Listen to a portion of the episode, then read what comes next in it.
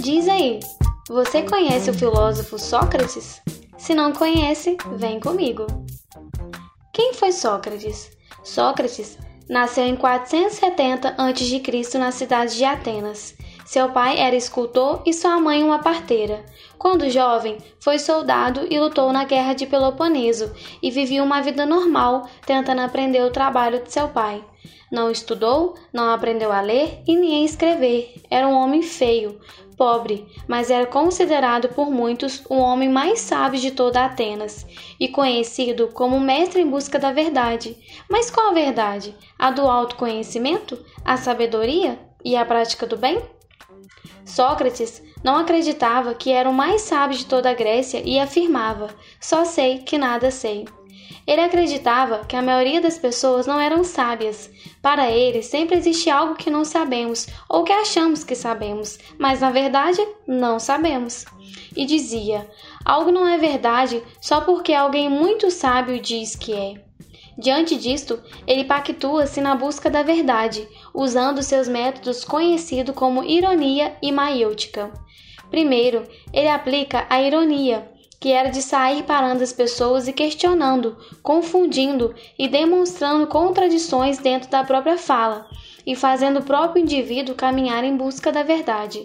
Logo após, aplica-se a maiêutica, que é um método inspirado em sua mãe por ser uma parteira, que era de parir o conhecimento, ou seja, de dar luz ao novo saber onde via que o conhecimento estava preso na mente das pessoas e dizia: Conhece-te a ti mesmo, Torne-te consciente de tua ignorância e serão sábios.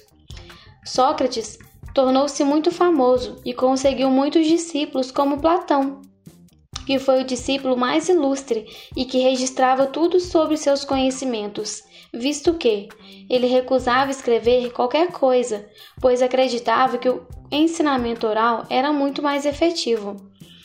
Em seu caminho, fez vários amigos, mas também inimigos, como sofistas que odiavam por ensinar sem cobrar nada e por defender que a opinião era de fato individual, mas que a sabedoria era universal.